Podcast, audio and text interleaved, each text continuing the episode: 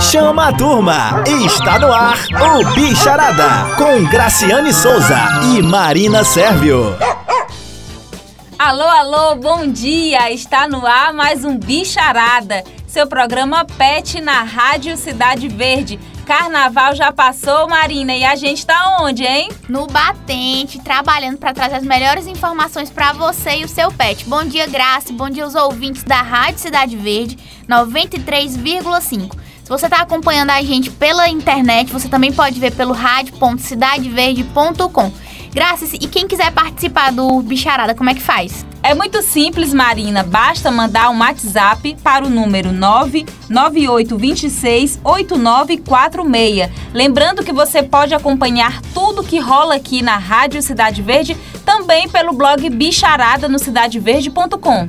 E se você já castrou ou quer castrar o seu pet, o programa de hoje é especialmente feito para você. Fique ligado, está no ar o Bicharada. Bicharada. Bicharada. Graça, o tema de hoje fez parte da minha realidade recentemente, que é castração. Eu castrei a Moana, tá com cerca de três meses e você já castrou o Nicolas? Ainda não, Marina. Eu, inclusive, tenho muitas dúvidas para tirar com o médico veterinário Francisco Júnior, que está aqui para falar sobre esse assunto, Marina. E espero que depois desse programa eu já saia daqui direto com o Nicolas para a clínica, né? Porque, afinal das, de contas, é muito importante a castração. Eu tenho certeza que, que o doutor Júnior vai convencer a Graça hoje. Doutor Júnior, primeiro, bom dia. Bom dia, Marina. Um prazer receber o senhor aqui no Bicharado deste sábado. E eu tô aqui para tirar qualquer dúvida que venha a ter. São muitas, viu? Porque aqui todo mundo é aficionado por saber todos os detalhes do que o, o nosso pet vai vivenciar. Para começar, uma dúvida da Grace, não é isso, Grace? Isso mesmo, Marina. Doutor, me diga uma coisa: castrar é um ato de crueldade? Eu, na minha cabeça, apesar de já ter lido muito sobre o assunto, eu ainda fico com aquela, aquele pensamento: ou vai cortar o bichinho, ou vai doer. Afinal de contas, é ou não um ato de crueldade castrar o pet? Então, é, hoje em dia os animais estão vivendo muito.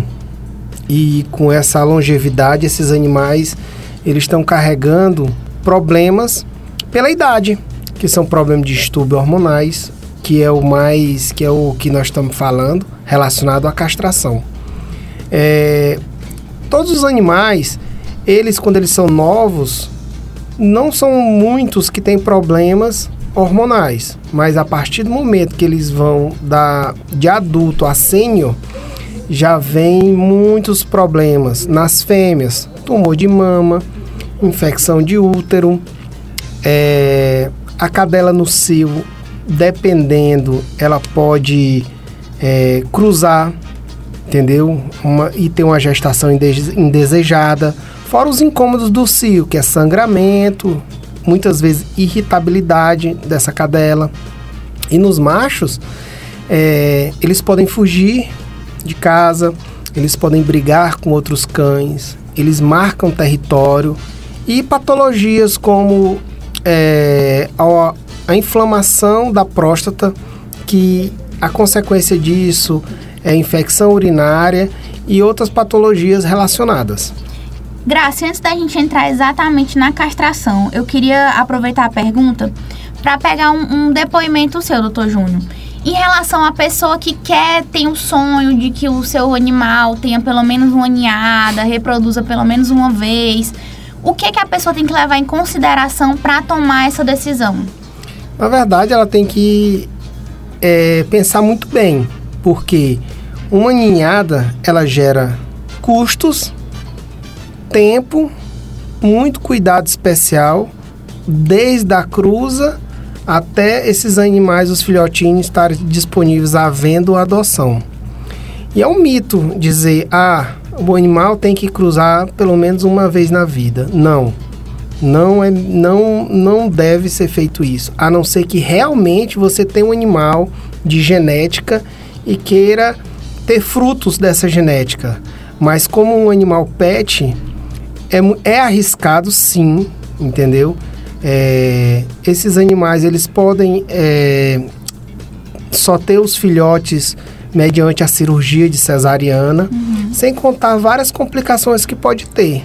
Então, temos que levar em conta o tempo, o gasto, né? O financeiro, que é importantíssimo, e o risco.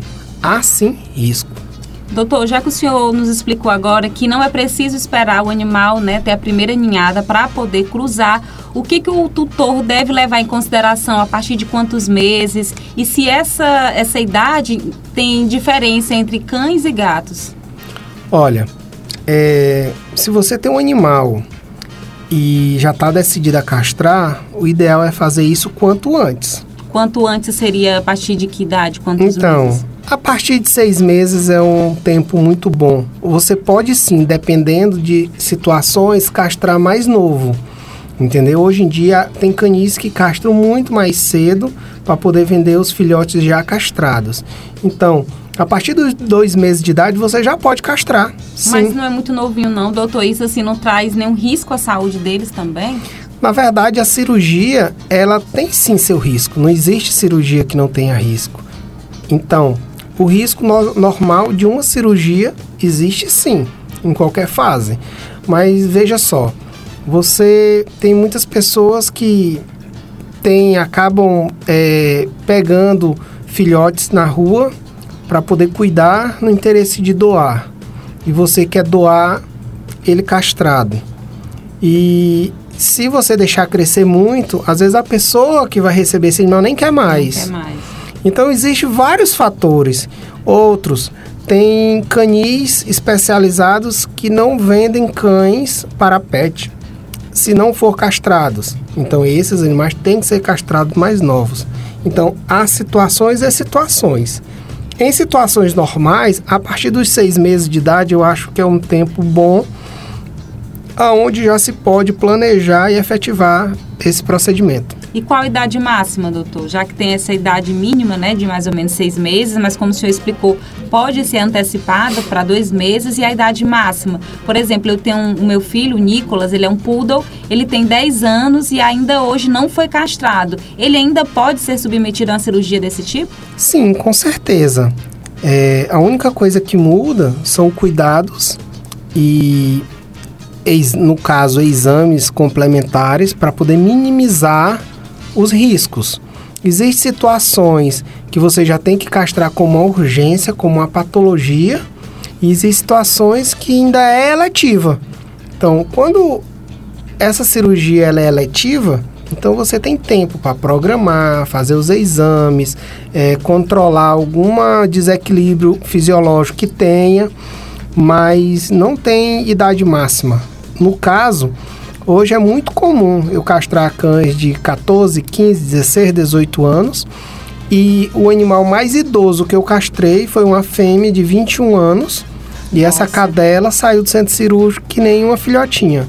A impressão minha, doutor, ou a expectativa de vida dos animais também aumentou muito, né? Porque antigamente a gente via cachorros assim com 5 anos. Hoje, quando eu digo que o Nicolas tem 10, todo mundo, meu Deus, tem 10 anos de idade. Assim, os cachorros e, e, e os gatos também estão vivendo bem mais, né? Sim, a medicina veterinária evoluiu muito a um ponto aonde se existe tratamentos, alimentação de ponta, é, medicina veterinária preventiva, como vacina, vermífugos.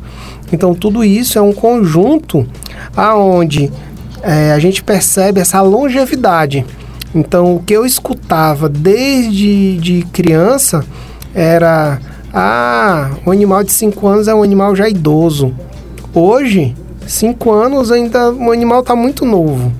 É como eu estou te dizendo, é, a média de vida hoje desses animais estão acima de 15 anos, entendeu?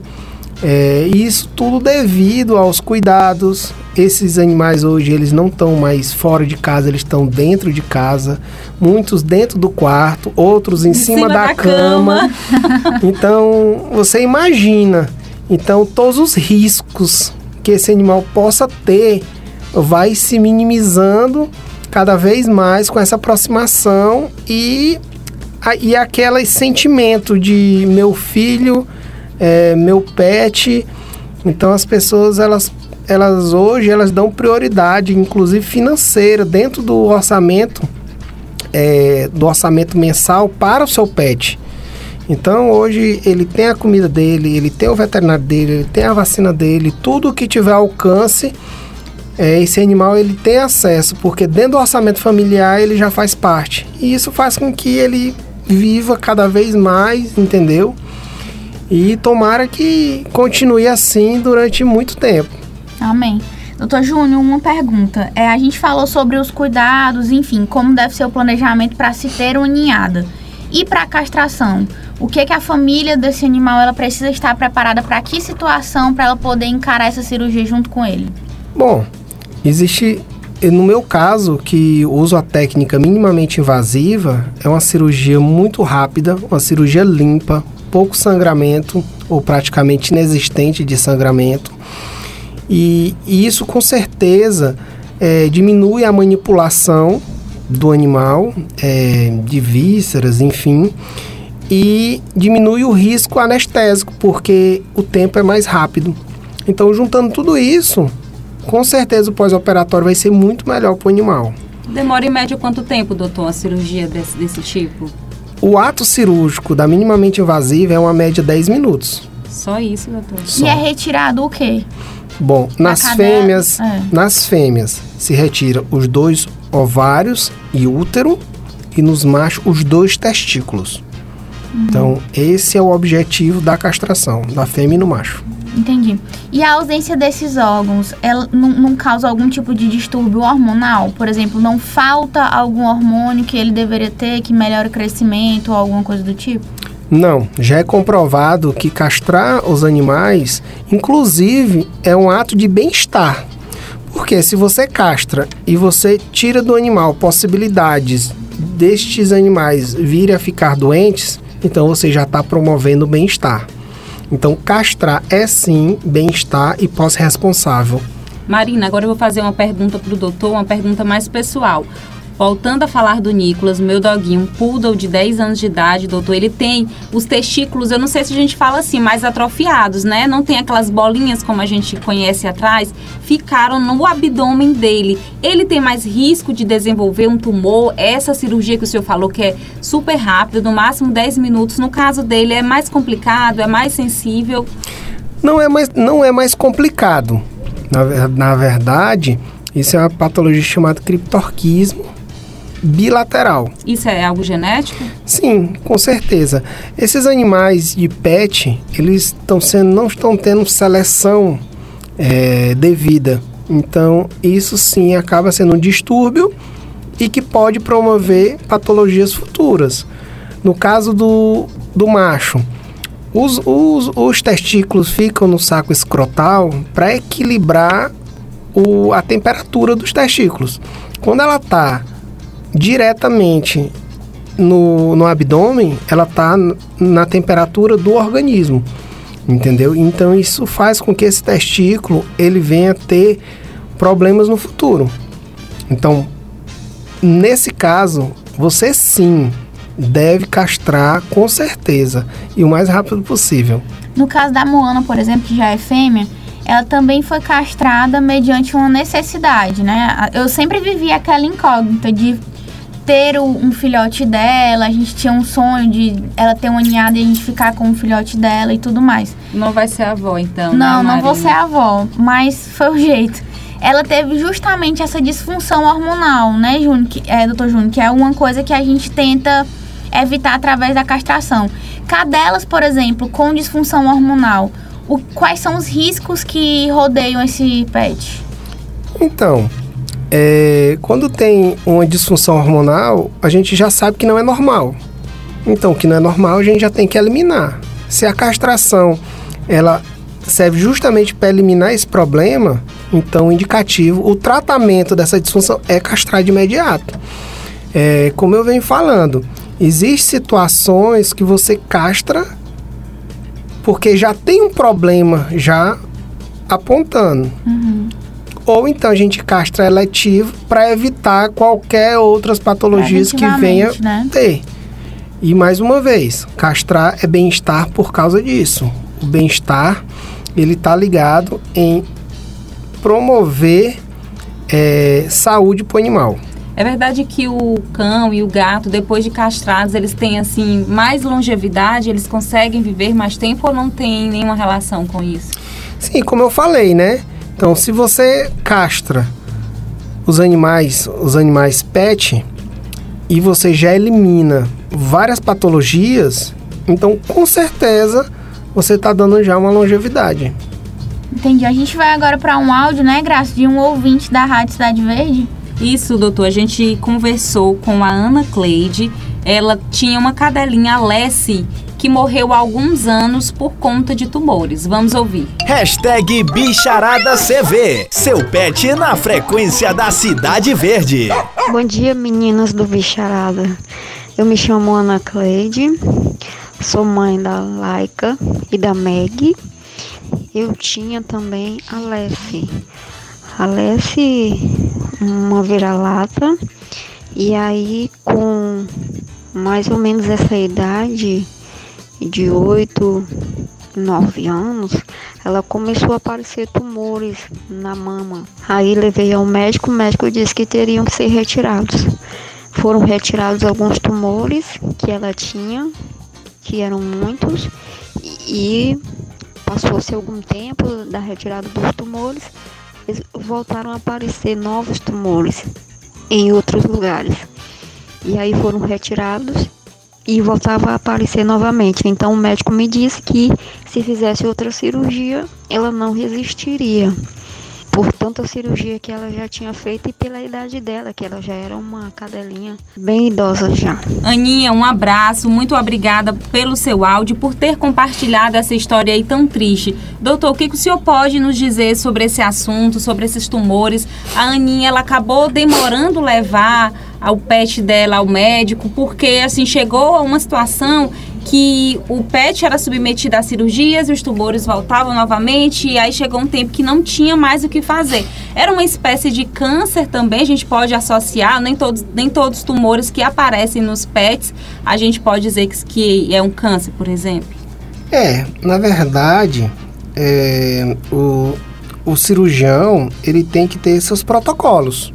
Então, quando ele está lidando com tumores, entendeu? E ele tá e ele sabe todo o histórico daquele animal, o ideal é ele operar, coletar material, fechar diagnóstico, porque vamos supor, se for tumor maligno progressivo, é, tem que se complementar essa cirurgia com tratamento oncológico ou o que for necessário. Então, é, realmente, é, eu não sei do caso, mas o que o cirurgião tem que ter é protocolo, entendeu? Ele já saber como ele vai agir no pós-operatório. Porque também não é, tem situações ou patologias que não é só fazer e pronto, entendeu? Existe complementos, complementação de tratamento e várias outras coisas que possam ser feitas. No caso, ela falou especificamente sobre o tumor de mama, né? O, os cistos de mama qual a relação direta da castração com o aparecimento desses tumores? Ou da não castração? Oh, uma coisa a gente sabe, que tumor de mama tem uma correlação com a disfunção hormonal do animal. Então, se lá quando o animal é bem novinho, a gente castra, a gente já elimina essa possibilidade. Agora, quando ela já existe, a gente tem que avaliar, porque ao mesmo tempo que a gente tira o tumor, a gente tem que castrar, tem que tirar todos os tumores e tem que fazer uma pesquisa para saber é, se há ou não necessidade de complementação oncológica, de tratamento oncológico. Doutor Júnior, alguns tutores acabam ainda tentando aquelas opções mais baratas, que são aqueles remédios, né? Ou injeções que são dadas assim em pet shops comuns. E tem muita gente que ainda não sabe dos riscos que essas injeções, esses medicamentos podem trazer ao animal qual o efeito deles assim a longo prazo? Tomou só uma, uma dose daquela injeção, já vai trazer algum risco para o animal? Conte mais para a gente sobre isso, que a gente vê que é uma conduta ainda muito recorrente e muitas pessoas não sabem do risco, né? Você imagina, né? Décadas e décadas e décadas na medicina humana as mulheres tomam anticoncepcional, pequenas doses diariamente para poder é, para poder contornar ou, ou é, oprimir a questão hormonal. Aí você vê, eles vendem uma dose que serve para qualquer tamanho de animal e uma dose única. Então, na verdade, o que você está fazendo é dando uma bomba de hormônio no animal. E isso pode ter efeitos que nem a gente prevê, entendeu? Às vezes o animal que não tem um tumor passa a ter tumor, o animal que não tem problema de útero passa a ter, uma uma cadela ou uma gata que cruza acaba gestando, mas não complementa a gestação. Tudo isso por um desequilíbrio hormonal e esse hormônio exógeno, né, que é aplicado. Então, hormônio não se brinca, entendeu? Hormônio não se brinca, então o ideal mesmo é castrar, não tem jeito. Entendeu? E, e no caso, muitas pessoas que te, é, optam por essa saída, digamos assim, elas querem evitar o cio, que realmente é uma fase bem complicada da fêmea. O, quais são os cuidados, Júnior, que você, é, doutor Júnior, que você tem que ter durante o cio da sua cadela? E o que que você precisa ficar atento ao comportamento para ver se aquele cio está dentro do esperado ou se já é uma coisa preocupante? Bom, na verdade, ela precisa de acompanhamento, que só o veterinário, médico veterinário é que vai saber é, se aquilo realmente está dentro do padrão normal ou não. Mas é como eu lhe disse, se você tem um animal pet e não é um animal de genética, de um animal que ele tá ali para poder dar genética, é, melhorar a raça, ele deve sim ser castrado, porque já vai evitar todos esses problemas. E no caso de machos, é, a gente tem como observar também o comportamento relativo ao hormônio, porque eu acho que o da fêmea acaba sendo mais, mais claro, porque você pode ver um sangramento reincidente, ou você pode ver produção de leite, ou então a gravidez psicológica, não é isso? No macho, o que é que você, você pode observar mais? Olha, desde novinho, quando o, os efeitos hormonais no macho eles começam a atuar, você já observa é, o comportamento. É um animal que às vezes ele quer brigar, ele quer latir demais, ele quer ser possessivo, ele quer urinar em todo lugar. Você passeia com ele, todo canto ele está urinando. Então isso aí já é efeito hormonal. Uhum. Natural. Agora, você observa mais patologia dependendo da sintomatologia que o animal apresente. Exemplo, animal que está urinando com sangue, dificuldade de urinar. Então, essas são as evidências que a gente vai fazer uma investigação com exames complementares para saber como está a próstata, como está a bexiga e como nós vamos fazer para poder contornar isso. Doutor Júnior, a gente vai pedir um pouquinho da sua paciência para fazer mais um quadro do Bicharada de hoje. Fica a dica! Mitos e verdades sobre a castração. O cão e o gato engordam após serem castrados? Mito: o procedimento cirúrgico não faz o animal engordar. O que pode acontecer e que faz com que muitas pessoas liguem a castração à obesidade do pet é que ele foge menos de casa, ou seja, se movimenta menos. Caso a alimentação não seja ajustada, ele poderá ficar obeso. Porém, se você caminhar diariamente com seu pet e oferecer uma alimentação equilibrada na quantidade certa, ele não ficará mais gordinho, o que pode levar o animal de estimação à obesidade é uma rotina de vida inadequada e alimentação oferecida de forma incorreta. Mito ou verdade? O pet para de fazer xixi em todo canto? Verdade. Donos de gatinhos que já castraram seu bichano certamente notaram uma incrível melhora. O xixi espirrado pela casa toda tende a desaparecer dias depois da castração. Isso acontece porque a necessidade do machinho demarcar todo o território diminui. Você vai ver como aquele cheiro de xixi, que nem sempre é fácil de eliminar, vai diminuir ou até acabar.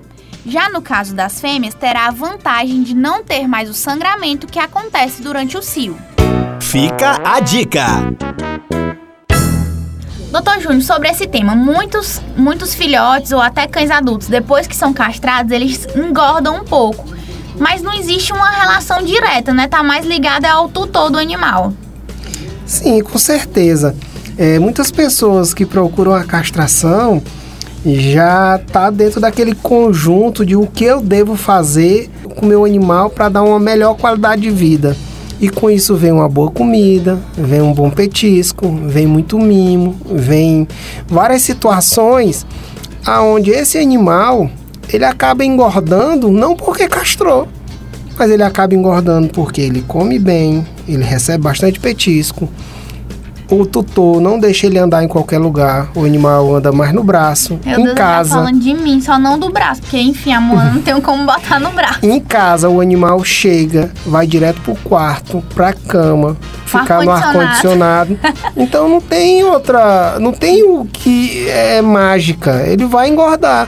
Aquilo que se. Aquela energia que não é gasta, ela é acumulada. Eu duvido se um animal castrado que tenha realmente uma alimentação rigorosa e tenha desgaste, que ele engorde. Não engorda. E é verdade também, doutor, em relação que os pets, depois que são castrados, eles também saem menos de casa, né? E acaba também engordando. Tem isso é verdade ou não? Assim, na verdade, hoje esses animais que são criados como pet, os proprietários não deixam mais na rua, entendeu? Não deixam mais soltos, não deixam. Mas não... assim, doutor, gato é mais difícil de a gente controlar, né? E aí eu já li em algum lugar, eu queria até que o senhor confirmasse ou não, que depois que eles são castrados, eles tipo assim, eles vão mais pra rua em busca de outros parceiros, mas aí depois que eles são castrados, não tem mais essa vontade, ficam mais em casa. Então, o instinto natural do macho, do gato macho, é buscar fêmeas e marcar território. Então esse animal ele sai, ele passeia, ele marca território. Quando você castra ele novo, ele não vai ter esse instinto. Então ele vai ficar mais calmo, vai ficar mais dentro de casa, entendeu? Mas isso que você falou é importante, porque quando a pessoa vai ter um cão ou um gato, ela tem que saber das necessidades desse animal e do instinto natural dele. Uhum.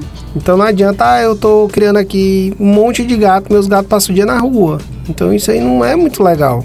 Entendeu? Até mesmo porque esses animais que passeiam, eles trazem doença, eles apanham na rua. Correm o risco de serem atropelados também. Com né? certeza. Quantos e quantos gatos eu já não operei numa emergência ou atendi numa emergência porque saíram para passear e voltaram cortados, fraturados, é, com lesões.